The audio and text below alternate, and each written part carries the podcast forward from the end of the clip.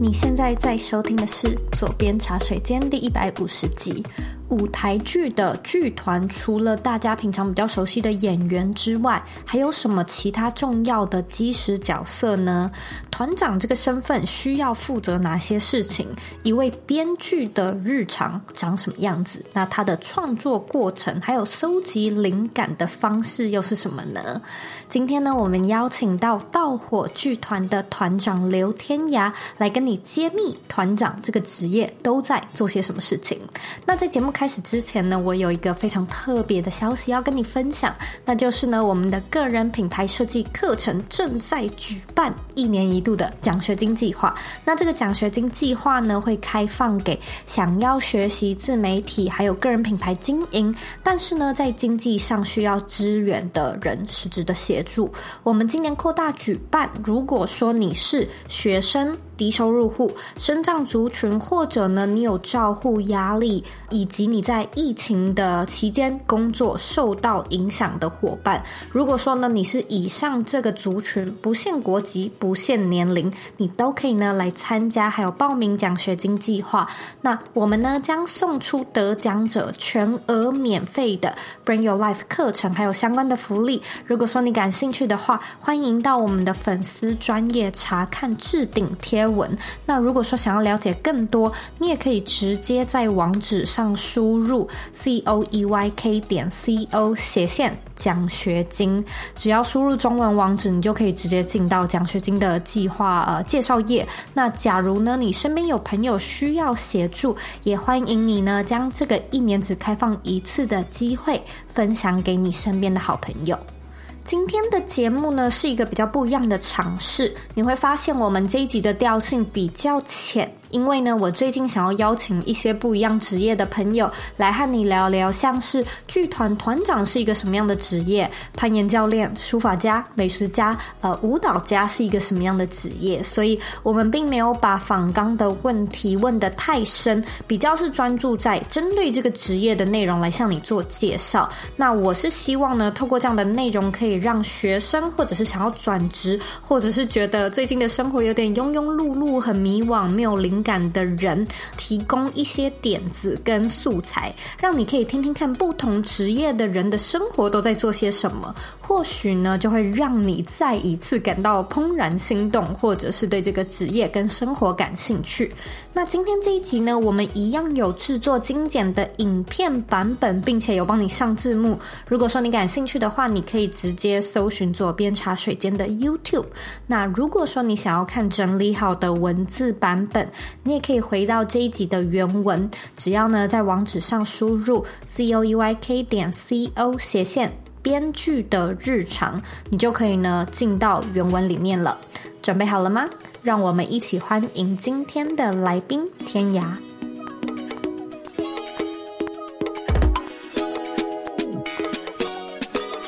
非常开心能够邀请到盗火剧团的团长刘天涯来到左边茶水间。我们今天邀请呢，其实就是因为我自己个人对于这个职业一无所知。那我相信呢，在听左边茶水间的听众，其实都知道我们在讲理想生活嘛。可是近几年我就有发现，访问过这么多人。人人的理想生活都不太一样，我们不一定是只能做个人品牌，或者不一定只能嗯做远距工作才会是一个理想生活。所以我今天呢就邀请到一个比较不一样的职业来和我们聊聊舞台剧的团长到底是一个什么样的工作。所以我们现在呢就掌声来欢迎天涯，Hello，Hello Zoe，Hello，大家好，我是天涯。天涯，请你用三个关键字跟我们分享一下，你觉你自己为什么会成为今天的你呢？哇，我昨天其实想了很久，到底是哪三个关键字？呃，我觉得第一个应该可以说是初心吧。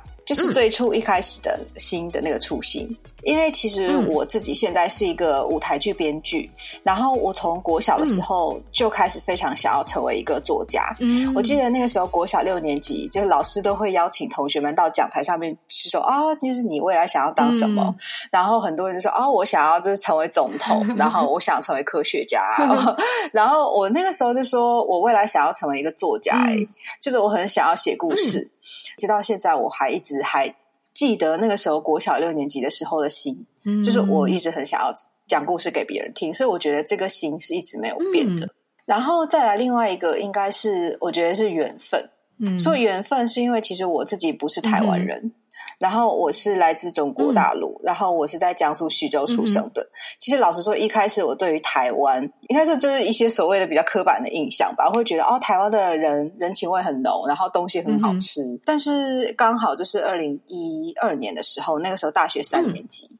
然后我老师跟我说：“哎，现在就是你有一个剧本可以去加拿大演出的机会。”然后他说：“我帮你找一个国外导演好了。嗯”你知道，我们一听到国外导演，就会想说：“ 哎，是哪一个白人？是欧洲人啊？”对，这是一个很刻板的印象。但那个时候我去机场接机的时候，发现哎，是一个台湾人，他叫做谢东宁。然后我那个时候是三月的时候跟他认识的，然后我们就一起排练，一起工作。后来我们六月的时候就闪婚了，然后我九月就来了台湾。这件事情还有上新闻呢？啊，对啊，是很很不好意思哎。所以我觉得这个缘分真的是我之前不太相信哎、欸，我后来真的很相信缘分，就是这样子结婚来了台湾，然后成为了剧场创作者，然后一直到现在。嗯，然后另外一个关键词，我觉得应该是说我身边有很多贵人吧，嗯、就是我的工作伙伴跟我的家人，就是我自己的剧团可以走到今天，就是都是他们一直在后面支持我，嗯、所以我觉得、嗯、这三个关键词应该会让我变成了今天的我。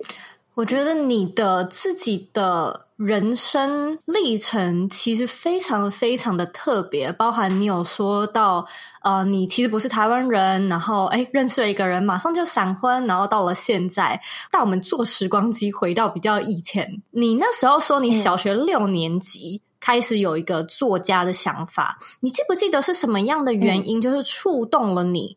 有这么一个？确信说哦，这就是我梦想中的职业，我就是很想要当作家，或我就是很想要当编剧。你记不记得小学六年级发生了什么事情吗？怎么会突然之间对这个职业充满了憧憬呢？我自己是觉得跟我自己原生家庭的教育是有关系的。嗯、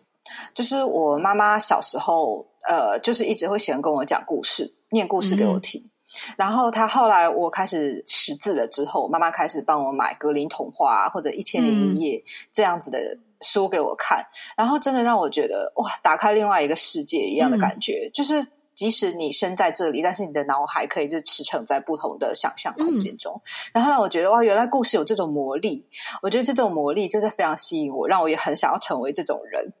所以我就开始自己试着去写小说。然后跟加上我国小、国中这一路以来，就是国文老师，他们就是都就是他们说啊，就是天安，你真的是写的文字很好，嗯、就是你可以试试看未来走这一行。嗯、我觉得是家庭的原生教育跟就遇到很对的老师吧，就是有给我一个给你鼓励蛮好的方向。所以，哎、嗯，你那我好奇问一下，就是你在成长过程中也有没有遇到老师说？哎，不要当作家啦！作家这个职业可能会让你饿死。你有遇过这样的经验吗？我好像真的没有哎、欸、哇，那真的是很 幸运没有。对啊，我觉得我的老师他们都很。都很支持我。嗯，你知道我小时候有一个经验，是我其实还蛮喜欢画画的，但是我就是上课不认真，然后涂鸦课本的 那那群那群死小孩，啊、就是在课课本上面乱画画。然后我就记得，我就是有当场被老师骂，就抽开课本，然后就说：“你上课到底在干嘛？上课不上课，画这什么鬼东西？”类似像这样子。可是我那时候确实是上课不认真啦，但我就记得，也是年纪很小了，但就好像有点。呃，让我的幼小的心灵受伤，这样子。啊，明白。对，就记得那件事情。然后现在没有画画，我不知道现在没有画画是不是因为就那时候那些事情真的受到一些冲击，然后心里开始有一些疙瘩。可能不是啦，只是就是后来没有走这一条路。所以我觉得其实真的是蛮特别的，因为我们可能都会觉得说，哦，亚洲的教育会不会特别的功利主义，特别的觉得说，把什么样的职业才会既定成是有用的，能赚钱的有出息的，所以我觉得你真的是一个可以说是幸运，但也真的是缘分，就是把你推向你可能就是要做这一行的，你可能就是要成为这样的天职的一份职业。我觉得或许是吧。另外一个也是我的，因为我的数学、物理、化学就是所谓的理科，真的是太差了，就，就真的是非常的夸张。就因为我的国文考试、英文考试，然后通常都是全校可以排名大概就前就一两名这样，就就都是我。嗯、但是我的数学、物理、化学都是全校倒数第一两名，那真的是很极端落差。对啊，所以我老师只是说啊，那应该是我没有别的路可以走哎。请你跟听众介绍一下剧团的团长，他是一个什么样的工作？我想要听听看你会怎么样形容这一份职业呢？嗯，其实我觉得台湾因为现在有非常非常多的剧团，然后每一个剧团它的因为它的大小规模不同，所以其实剧团的生态跟营运的方式都不太一样。但是像以我们大火剧团来说，我是一个稍微比较特别一点的团长，因为我自己其实是一个创作者，而且是编剧，然后又需要做。行政工作，然后也要想说剧团的营运是什么，oh. 所以我觉得团长其实就是一个像一个雷达一样，就是你要很敏感的去感受说，哎，现在当下的剧场圈、剧场界正在发生什么事情，然后怎么敏感的去跟当下大家正在关注的主题去对话，然后以及说我要去寻找怎么样去寻找我的观众，然后怎么去带领我的团队，让剧团成为一个就是所谓的品牌。然后五年之后呢？嗯嗯、十年之后我们会成为什么样的人？所以这个什么样的剧团，那就很像公司哎、欸，其实蛮像一个小公司的。嗯，嗯所以呃，很多人都说哦，要形容剧团团长，那团长就是一个负重前行的工作，因为是要背负很多来自外部、内部的很多压力。但是我会说，我是一个剧团团长，但其实哎，我是一个打杂的，因为其实什么都要做。而且，如果以我们剧团来说，其实我们像是刚刚像您讲的，我们就可能像是一个公司，但其实相处起来，我觉得很像一个家的感觉，就是很温暖。所以我可能会是家里面的大姐吧，嗯、就是别人都倒了，但是大姐是不可以倒的。嗯、我觉得应该比较像是这样。讲到这边，你能不能够跟我们分享一下？好，假设今天剧团的团长他有点像是一个公司的首领，好了。你的伙伴他们分别会有什么样的角色？就是说，剧团的团队里面的人有哪些重要角色？每天都在做些什么事情呢？嗯，呃，剧团的话，通常是会分为创作跟行政这样两大块。嗯，然后创作上面就会，例如说会有艺术总监，他是要决定说，哦，我们剧团每一年，然后每一档戏，他会决定说这个艺术走向是什么，可能会提出 idea。然后也有导演，驻团的导演。然后驻团编剧，然后或许呃有的剧团还有驻团的演员，那这大部分大部分就是跟创作有关的。然后行政的话就会有行政经理，然后制作经理，然后执行制作、专案助理、行销企划、票务，这些通通都是行政有关的。然后有的剧团也会有法律顾问跟会计师。OK OK，像我们剧团的话是属于比较是偏小型的剧团，然后其实每个人都是在身兼多职的。嗯、然后像我目前就是除了团长之外，也是驻团编剧跟制作人。嗯、然后我们的驻团导演是有两位的，但其中一位也是我们的艺术总监。然后我们有两位的专职的制作经理，然后有三位兼职的执行制作跟两位行政顾问。差不多是这样子。嗯，平常呃，其实我们剧团就有点像公司一样，其实都是周一到周五去固定上班的。但是固定上班的人就是我跟两位制作经理在上班。然后我们工作内容通常都是我们剧团日常的行政工作啊，然后或者是我们现在。像我们有，比如说同时有三个演出要去管理，好了，那就是有两个人去管理三个专案。所以其实反正像一般上班族的，呃，像我们的艺术总监啊、驻团导演啊，大家都是艺术家嘛，就不会逼他们一定要来上班。嗯、但是这艺术家们就是晚上的时候，我们都会开会说负责提案啊，就决定说，哎，明年我们可能要做什么戏呀、啊，我们就会讨论。那如果我们现在正在有一个戏正在 on 档的话，我们就说，哦，那我们现在这个戏目前进行到什么程度？然后剧本有没有写好？然后演员有没有找好？大家要不要去排？什么时候要去排练？所以这些都是跟创作者去讨论的。但是我们的演员啊，或者是舞台设计、音乐设计、灯光设计的，大家都是 by case 的。所以其实所有人都是分头工作的。所以真正在演出的现场，我们才会看到我们剧组大家都会齐聚一堂，会觉得哦，原来我们剧组这么庞大，原来有这么多人这样子。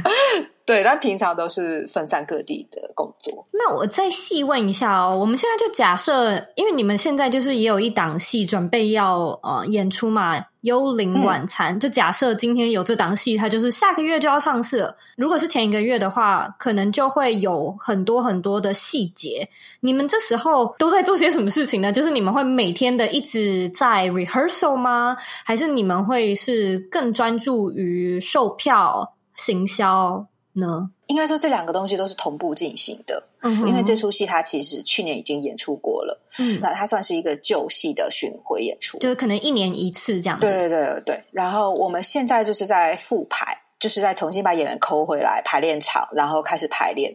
然后排练的次数跟频率差不多一周一到两次吧，因为这是一个已经演出过的戏，所以大家也都很熟了，所以就是给大家就是复习一下。嗯、然后另外一方面，我们就是在做行销宣传推广，然后跟现在就是在制作节目单啊，然后跟例如说我们有 Facebook、IG 这些。Podcast 平台，然后我们就会说定期推播一些内容，让大家说哦，就不要忘记我们要演出喽，就大家要记得来看戏。就是这些行销宣传跟排练都是同步的啊，当然还要准备就是所谓的进剧场的事物，因为我们通常剧场周都会是整整一周的时间。通常来说，如果要演四场五场，通常都是一周时间，所以我们周一的时候会进场，然后我们开始就是。架灯光，然后架舞台，嗯、然后周三的时候，演员就会从排练场来到了剧场，然后他就会走台，因为平常都在排练场嘛，可能就跟真实的舞台是有差距的。哦、嗯嗯，他会在真实的舞台上面走一走，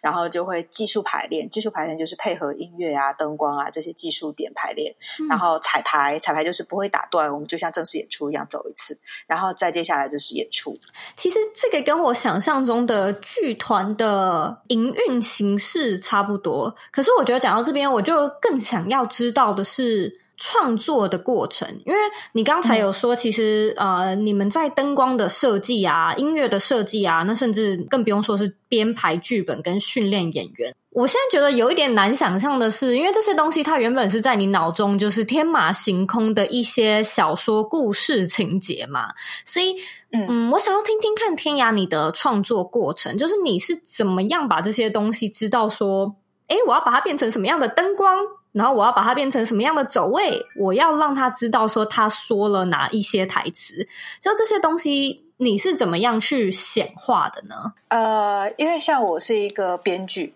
然后编剧的话，其实我就是要写一个剧本。嗯、然后其实刚刚说的想象说，哎，舞台空间，然后灯光跟演员要怎么去演，其实这些都是导演的工作。但是当然，就是一个编剧他在书写他自己的剧本的时候，他当然就在脑内会有一些场景的想象，然后这个演员可能是谁，然后跟他可能会在什么样的灯光之下、氛围之下演出，这些通常都会都会想的。其实，呃，我是一个算想很多，然后会想的时间非常久的编剧，但是我书写就是下笔是非常快的。嗯，例如说一出戏，我可能大概半个月的时间就写完了，但是我之前可能会想了很久，然后我自己就是会把时间切开，因为我现在除了做创作，也要做行政的工作嘛，嗯，所以我可能平常就是在看戏、看电影、看影集，然后跟就是找寻灵感，然后想到了一个什么样的灵感，例如说。我觉得灵感这种东西很很有趣，诶，就是可能有时候你走在路上，你看到一幅画，看到一个特别的风景，嗯、然后听到一些特别的声音，或者是甚至你喝酒跟朋友去喝酒，说，诶，他给你讲了一个故事，然后或者是你滑手机也好，或者看到某个新闻，就突然你会有一种感觉，说，哎，好像这个人。物可以成为我的故事的主角，或者说，哎，好像有个什么故事、什么东西在里面，就它可能会成为一个，就是一个很一个，通常那个灵感都是很小的一个火花，突然闪在脑袋里面，嗯、很难，我很难形容哎。嗯、但就是对，有了这个之后呢，我就会开始给自己一个很固定的时间思考，例如说，我现在上班。我从从我家到上班的地方大概要三十分钟，嗯，然后从我上班地方回家又要三十分钟，所以这三十分钟搭捷运的时间，我就会很强迫自己说，这是一个固定的时间，我要思考我的剧本，就是好好的思索说这些故事的结构，然后人物会怎么样。所以这些固定的时间去思考剧本之后，然后我就会切一个很大段的时间准备去创作。然后我创作的时候都会把今天要吃的三餐放在旁边，就可以一直坐在电脑前，就不用离开了。哇，哎，那我能不能够再细追，就是你创作的实际过程？除了会把三餐准备在旁边之外，你就是打开电脑，就是不断的打字。我想听听看，它是一种比较文思泉涌的，就是一连串，就好像是有神附身在你身上，然后不断的有灵感打，还是呢？你是打修打修改这样子呢？我觉得神附身就是求之不得的事情，我觉得通常都很难啦。我觉得尤其最难的最难应该是就是一开始的时候，因为我们都是用 Word。打字，然后我们打开 Word 档，然后它就是一个空白的一个 page。然后你面对的那个 page 的时候，你整个就是非常的紧张。你说完了，我就是现在终于要开始，从零开始。对，我觉得从零开始，然后打下你想好的剧名的时候，然后通常都会发呆很久。他说怎么办？我觉得最可怕的就是面对的是他 O 他的 opening，他的最开始。但是，嗯，通常我的话是会。呃，打一打，然后又修改，打一打又修改，然后我可能打了一个段落之后，我会自己把它就是印印出来，然后我会自己就是读句，就是我在家里面一个人，就是可能读三个角色或四个角色，然后我听听看说，哎、哦，这样会不会动机是 OK 的嘛？然后人物会不会他的性格是会这样讲话的嘛？就是我有时候会用读剧的方式去自己检验，但这是我自己的检验方式啦。哦、嗯嗯嗯。呃，如果觉得 OK 的话，可能今天就是书写一个段落，我会跟书说哦，今天可能就写完第一场的前半部分。嗯，然后通常这个时候晚上，然后我都是一个非常就是脑内就是脑子非常动得非常快，就是感觉大脑好像在什么机器在转一样，然后你会觉得非常的兴奋啊！我今天完成了一个很伟大的工作，嗯、然后我就会带着非常欣喜的心情去睡觉，觉得啊，我这个剧本写的真好。但是隔天早上时候起来，就是再回去看你昨天写的东西，你觉得简直是怎么会写的这么烂？就我觉得编剧真的是个需要心脏很大颗的工作，就他的情绪的起伏真的是还蛮。大的，对，我觉得真的是一个很可爱的过程。所以在这个过程中，你除了会就是哎把它真的印下来，然后呃一人是三角的这样子去独白以外，你会印出来，就是说还还未完成，就先给你的呃 team member 伙伴们看一下，让他们一起参与编剧的过程，给你 feedback，还是你会哎全都写完了，然后再跟他们一起讨论呢？哦。Oh. 呃，我自己其实有一个蛮大的转变，是因为我之前通常都是一个我没有写完我的剧本，我不想拿给别人看，嗯，就好像是哎，我自己的小孩，我想要先保护他一下，我觉得、嗯、哦，他长得差不多了，就是可以带出门了，给别人看了，我才把他给别人看。但是我现在就比较不会像这样，我现在是甚至因为我们都会在正式写之前会有一个故事大纲，我甚至在故事大纲的阶段就会把这个大纲就是 pass 给不同的人，就可能有的是我的 team member，、嗯、有些人可能是真的是。完全对这个领域没有了解的朋友，我也会给他看。我说：“哎，你如果是一个观众的话，就是普通观众，你看这个剧本，你看这个故事，你会想要来看戏吗？你会觉得它有趣吗？”所以我觉得，就是给不同的人检验之后，就是我觉得从故事大纲阶段，我就开始给别人看我的 idea，然后再后来在写的时候，通常写的时候会写完一场之后，会给不同的人看。所以我现在有比较。就是改变一点，比较开放。哎，那你有没有遇过？嗯，你可能就是有伙伴跟你就是打枪你的创作这样子，就是说，哎，我其实非常不喜欢 某某些片段。哦，真的吗？这蛮常有的啊，我觉得，因为其实呃，不同的人或者不同的观众，好了，他对于不同的作品题材，他是有他自己个人喜好的。嗯，然后当然每个人对同一个故事，可能都有不同的走向的想法。当他就是还是一个这么 open 的时候，所以难免大家会说：“哦，我觉得这边好像没有写的很好，或者说，哎，我觉得好像他可以，就是不要像原来大纲一样，可以走别的路路径。嗯”嗯，就是这些建议通常都会有，而且你真的是问一个人，他就会给你不同的 idea。对，这个时候就是要把这些 idea 收回来之后做下来，然后通常我都会先把他们抛掉，抛在脑后，除非真的有一个人说了一个 idea 会让你有，而且哎。就对，这个就是对的。我觉得创作是一个蛮直觉的过程。就有时候他们给你的 idea，、嗯、我就会很直觉的选择说：“哎，我觉得他说的这个是好像真的有对我的故事是有帮助的，然后我就真的会采纳那个建议。当然，就是被打枪，一定是心情会很不好。但是我现在已经学会，就是呃调整心态。我觉得现在就是大家打枪，你总比之后观众骂你的稀烂好吧？真的是大家也是为我好，哦、所以就心态就比较 OK 的。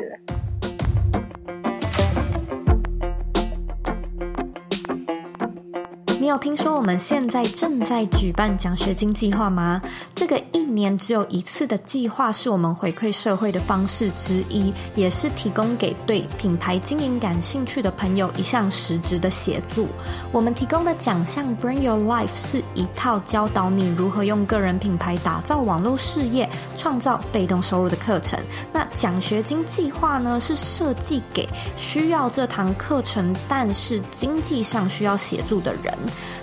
透过呢参加奖学金计划，并且遵循相关的计划规范，得奖者呢就可以获得全额免费的全套 Bring Your Life 课程，享有所有跟付费学生同等的权限，并且得到终身的 Bring Your Life 学员资格。那这个活动呢，只到二零二一年的五月二十一号。假设呢你感兴趣，请你呢在网址上输入 c o e y k 点 c o 斜线。奖学金，你只要输入网址呢，就可以查看到更完整的计划说明。也欢迎你呢，把这个计划分享给身边有需要的朋友，一起帮助他人得到更好的资源协助。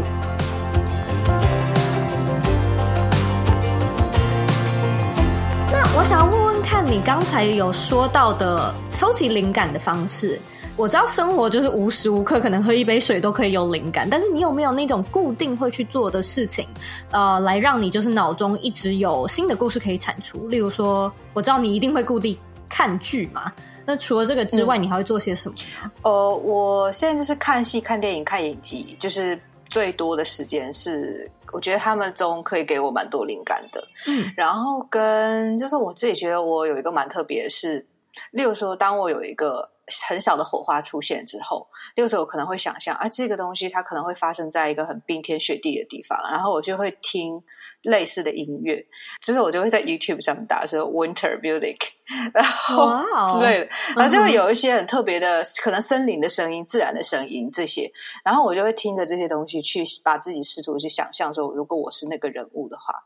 我活在这样一个世界里面，然后我会试图感受我身边的。一些事物，所以我就会有点像是把自己身临其境的放进去。那如果我的作品，它可能例如说是一个比较嘈杂的，好了，嘈杂的作品，可能它里面有很多，随便讲，可能是龙山寺广场，嗯，然后他会放在龙山寺广场，我就真的会去龙山寺广场坐一坐，然后在那边坐很久，然后去感受说这个场域给我的什么样的身体感觉，然后我会把那个身体感觉带回家，然后写在就是剧本里面。所以我比较是一个去。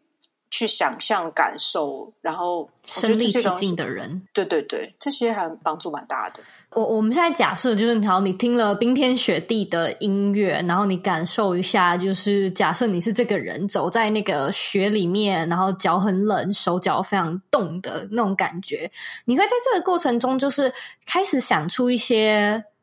对白吗？还是说这个时候是更多的是？场景的描述呢？觉得呃，刚刚 Zoe 你说的应该是可能电影里面比较多，会常常会有场景描述。Uh. 因为电影的话，剧本它就是蛮特别的，它会特别形容说我们现在是在一个什么样的地方，然后主角他会经历什么样的感受，他可能会搓他的手，或者他会觉得他的脚很冷，他想要什么方式去解救他的脚，就是这个比较像是电影剧本里面或者影集里面会描述的。但是因为舞台剧的话，因为舞台其实，老实说，它就是一个非常有限的空间，它就是它就是没有办法生出真的血这样子，对，它也没有办法有什么特效，所以其实比较多是这个时候会思考说我会说什么对白，例如说我很冷的时候会有谁来救我，我会向大家说什么话，就是我会第一时间会跟他说快救我吗？还是说我现在有很重要的讯息，就是请你把这封信传出去，就是我觉得这个时候就会有很多对白的想象，比较多是。去思考说要讲什么话会比较自然哦，所以这可能就是舞台剧跟电影电视剧比较不一样的差别。你会有更多的时间放在独白，而不是场景的描述。嗯，独白、对白，嗯，这些。那我还蛮想要知道的是，在剧团工作这么多年呢、啊，你有没有发现？台湾的那个演出的这个生态有没有出现什么样的改变？就是会不会是说，哎，呃，看舞台剧的人变多了，或者是变少了，或者是口味变重了，所以我们要做更多不一样的玩意儿？你有什么样的发现呢？真的觉得舞台剧的生态转转变真的是很大，因为其实现代人的娱乐真是越来越多样。例如说，像刚刚讲，连我自己都会在家里面看影集、看 Netflix，然后看电影。然后，例如说像刚刚讲的密室逃脱啊，它也是一种很多元的形式。像是现在有很多沉浸式的剧场，就会让你身临其境。而且我觉得，尤其是在疫情之后，这种感觉是更加明显的。嗯、因为我会发现说，舞台剧真的是一个非常容易受到冲击的产业。因为例如说疫情的时候，我们都没有办法出门，嗯、我们不能群聚，不能进剧场，那我们大家干嘛呢？就是看影集啊。嗯所以现在影集就会变成是一个很急需、很迫切需要的东西。那我们到底为什么要去看舞台剧呢？所以舞台剧未来又很可能可以走向哪里？所以这些都强迫着大家必须要去转型。嗯，在题材上的话，我觉得是要开始思考说，怎么样的题材是会比较吸引观众的。因为像我们剧团来说啊，其实是老说我们。过去做的剧本呢，他们题材其实我自己写剧本啊，是题材稍微比较严肃一点。例如说，我们会一定会讨论社会事件，或者是讨论新闻事件。但现在就会思考说，要怎么样去兼具娱乐性跟艺术性。嗯、我觉得这两者是可以共存的。像是例如说这次的《幽灵晚餐》，它其实我一开始是会思考说悬疑这个。类型，因为我自己就很喜欢看悬疑的影集，我在家里也会看。嗯、然后那 Netflix 就是那种，哎，就是百分之九十五、九十八适合我的都是 都是悬疑类的作品。对，我就蛮爱的。然后我就在想，哎，那为什么剧场不可以试试看呢？因为我当你讲讲出说这是一个悬疑跟悬疑有关的剧的时候，那观众就会自然而然联想到他过去可能看过那些影集啊，然后电影啊，他会觉得，哎，那在现场你要怎么做悬疑？就是可能是会吸引他们来看。的演出的一个很重要的关键，然后像刚刚也讲说，我们有特别为这次的幽灵晚餐去搭配一个桌游，那、嗯、我们自己设计的，是为了吸引就是更年轻的观众群，然后也在思考说，是不是可以跟其他的媒介结合，例如说我们现在有一个好的故事，那就是我们我们中国大陆有讲说 IP 啦，就这个 IP 的这个东西，是不是可能只呃，不一定只有在舞台上面扮演，它有没有可能会变成短片，变成长片电影，嗯、变成漫画，变成甚至其他媒介来呈现？就这一切都是我们在思考跟努力的方向。因为所谓的沉浸式啊，或者是什么记录式剧场，就是这几年来这两年吧，在台湾就剧场界开始变得比较风靡。嗯，但现在就是变成就是大家好，所有人都在做这个东西。但是真的是疫情那一年吧，我觉得就突然。就是逼迫着我去思考这件事情。然后之前的话是，因为刚刚也讲，就是团长就是一个雷达，嗯，就是我们也在试图尝试，例如说，哎，小规模的做做看，呃，嗯、例如说，观众是他进来，是他真的是可以参与这个戏剧的，而不是只有呆呆的坐在那边看。是，就是我们也是有类似的尝试，嗯，就突然会觉得啊，这一定要试试看。这新的东西了，不然的话就是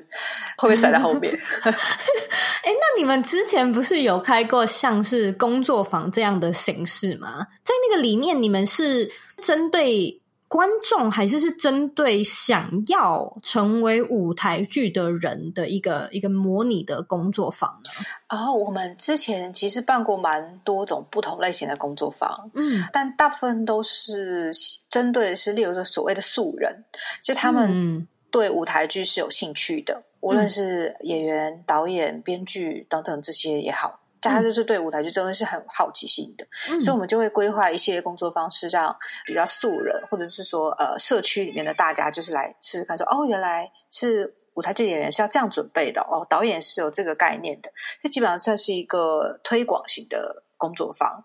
但是我们之前也有办过一些，像是呃，例如说我们之前有一档戏很特别，是跟十一个银发组合作，这十一个素人，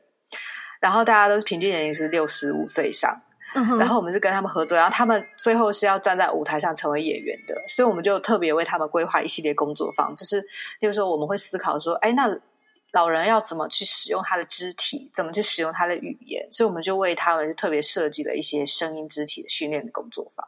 对，所以就是每个都不太一样。嗯，所以其实剧团的形式也不一定只有导剧演戏而已，有的时候还可以就是像你像你说的一样，哎，设计工作坊或者是 设计桌游，我觉得这个也很特别耶。对啊，桌游真是，因为我们那个时候会想象说，《幽灵晚餐》它如果是个密室逃脱，它会怎么样？因为它这个剧本，它的故事就是在一个封闭的空间，嗯，然后我们觉得哦，封闭空间啊，大家会想要离开这里，那就是密室逃脱啊，所以一开始就觉得很很适合，但后来会发现说，就是比较困难，因为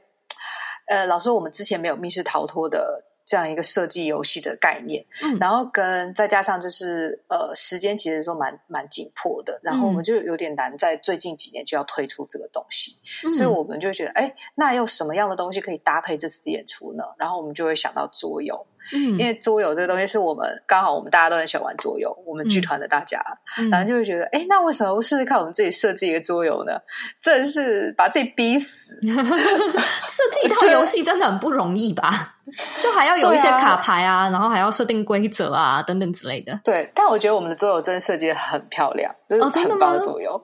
对，可惜我现在手边没有，不然真的很想炫一下。哎，真的，哎，那在哪边买得到呢？啊，我们演出的现场可以贩售，现在目前是演出现场贩售哦，就是像是周边商品这样子。对对对，但我们那个桌游，我记得那个时候我们先是去。就是我说哦，我们虽然是上班时间，但我说大家现在不要上班了。我们今天就是去台北的桌游店，我们把所有就是我们觉得可能类似的那种逃脱解谜类的桌游，通通拿出来，然后玩玩一遍，就 对玩了一整天，然后就在分析说他这个是怎么用，什么方法，他是什么方法，他是什么方法，然后我们就花了一个月的时间就在那边讨论，然后会想一下说，哎，我们可能会用怎么样的方式，是解谜型的吗？还是？呃，合作型的吗？还是它是一个什么样类型的游戏？就是想了很多种，然后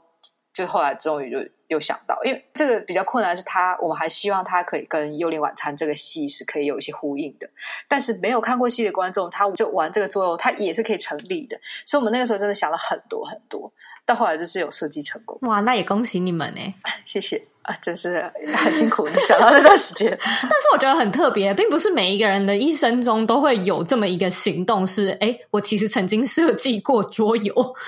不一定会有这样的经历。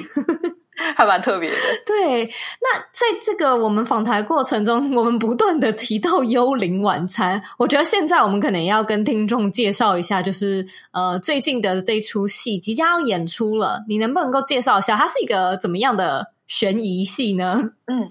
呃，《幽灵晚餐》它其实故事讲的是四个老朋友，然后这四个老朋友他们已经十年没有见面了，但有一天他们突然就是接到一封非常神秘的邀请函，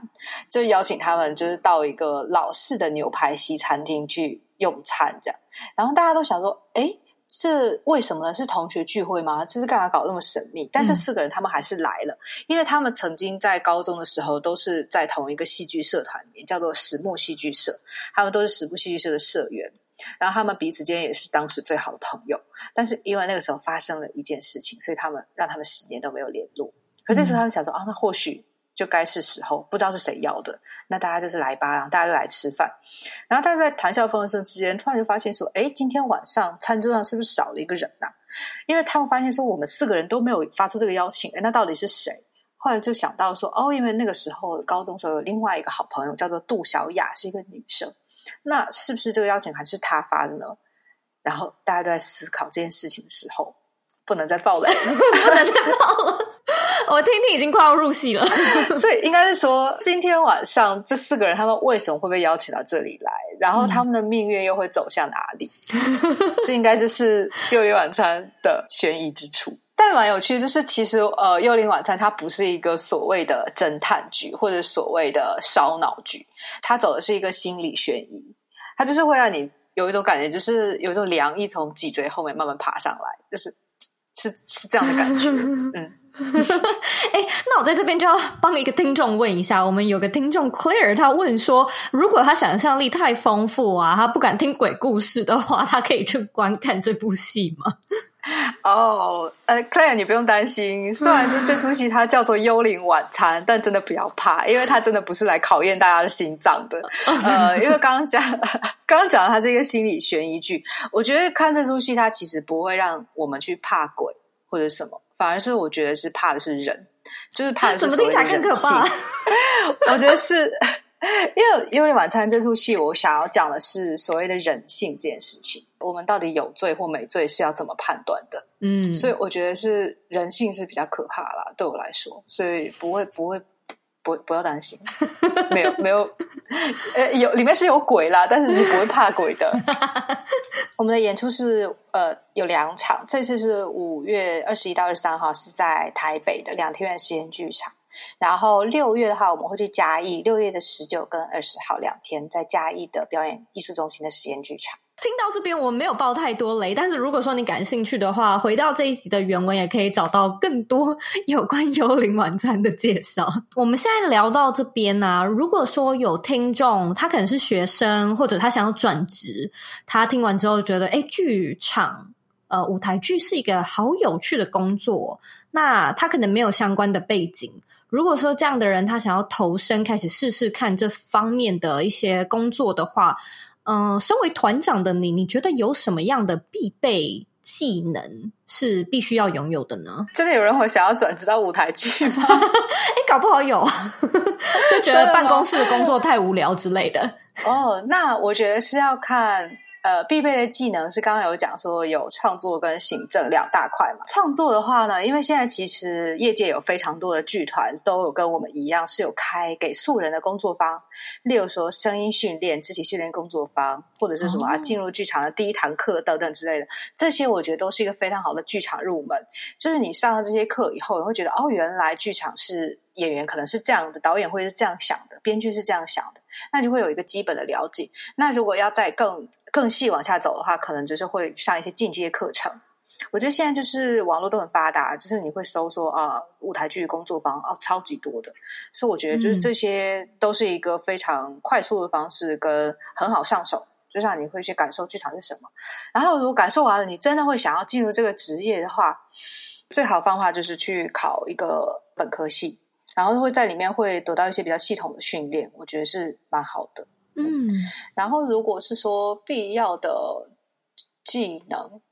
其实我觉得创作者的必要技能真的很多诶。我觉得最重要、最重要是要，我觉得是要有耐心，因为专业技能其实大家都有。老实说，就是你在呃学校里面学到的，还是你在外面就是通过不同的演出，然后去训练出来的一些专业技能，我觉得其实大家都有。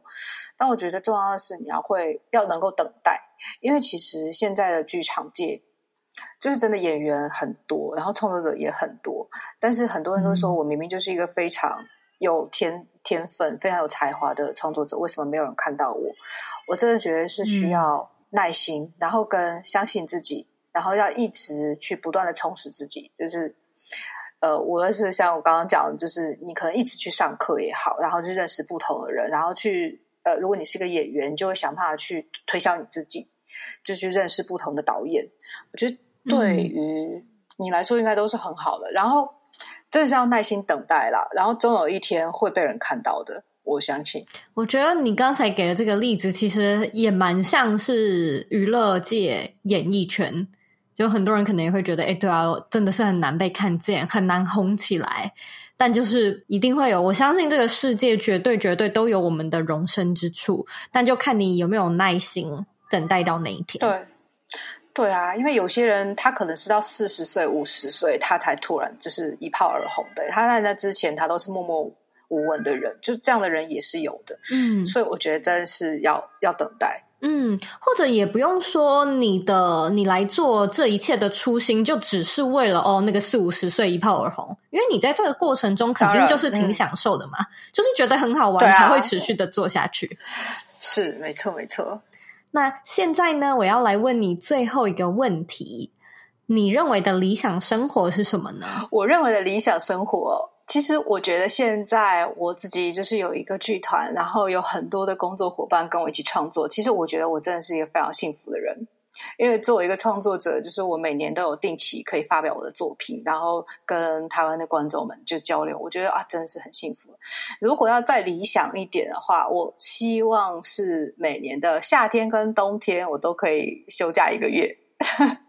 然后。在那一个月里呢，我会想要出国，就是认识各种各样很有趣的人，然后体验不同的文化。然后我去国外的话，我通常都会去看艺术节，然后看展览、看美术馆，然后接受很新鲜的创作刺激。我觉得真的是很理想。所以，如果夏天让我去看艺术节，然后冬天给我一个月让我在山林里的小屋里面写作，我觉得哇，真的太理想了。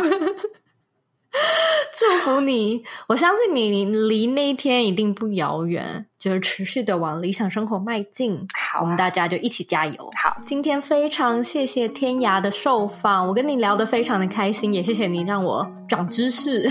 没有没有，谢谢各位。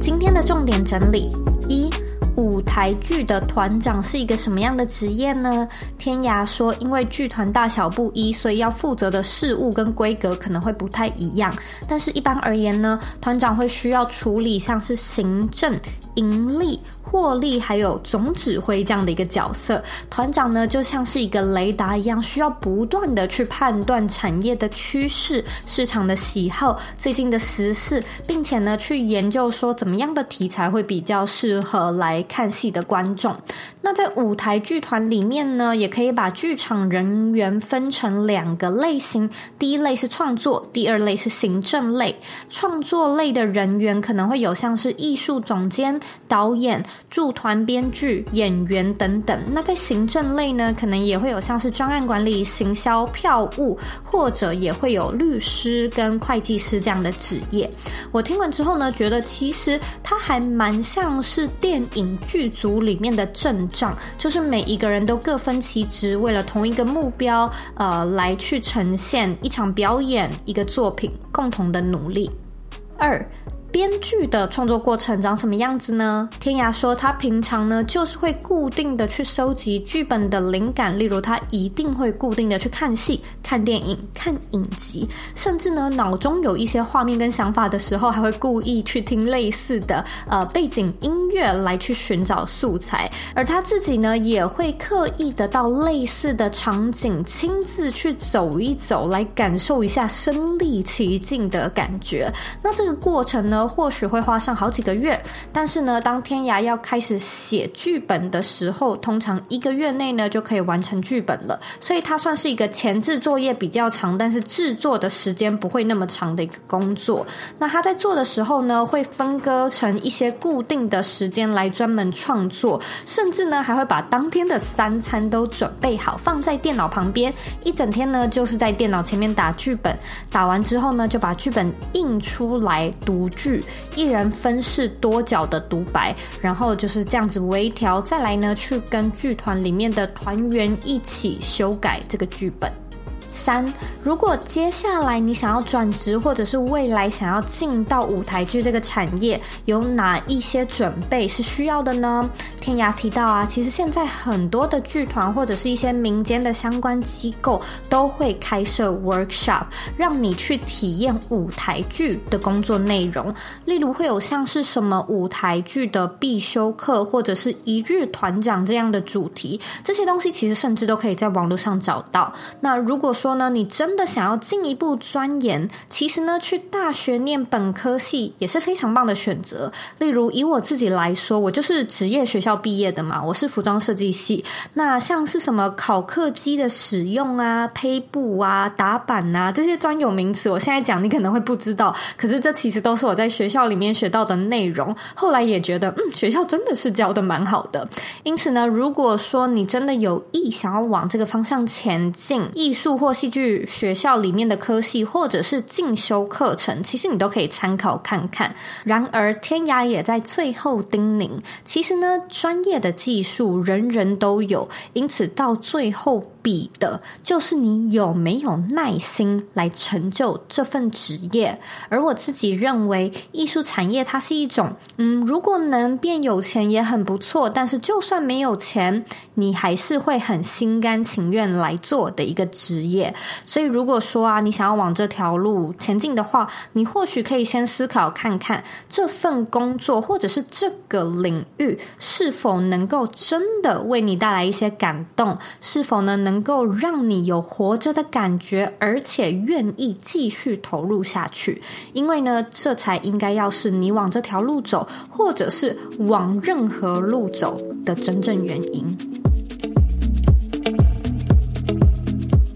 非常感谢你今天的收听。我们现在呢要来阅读今天的听众留言。今天的听众是 Fan Bin，他在二零二零的三月十一号留说，听了很久柔一的 Podcast，真的有吸收很多有用的讯息。虽然年纪差不多，但你真的成熟很多。谢谢你的优质内容，也非常谢谢 Bin 的留言。如果说呢你听完这一集的节目有任何的想法、任何的启发，或者呢，有觉得嗯，有带给你一些收获的话，我也想要邀请你帮我呢到 iTunes Store 上面打新评分，并且留言。我希望呢，你也可以花一点时间订阅这个节目，然后呢，把这个节目分享给身边你认为会有需要的人，或者是很重要的人。我们现在呢，在脸书上面也有一个私密的社团，你可以在脸书上搜寻“理想生活设计”，就可以找到我们，并且加入这个社团。我们在社团里面讨论远距工作、自我成长，还有个人品牌经营相关的议题。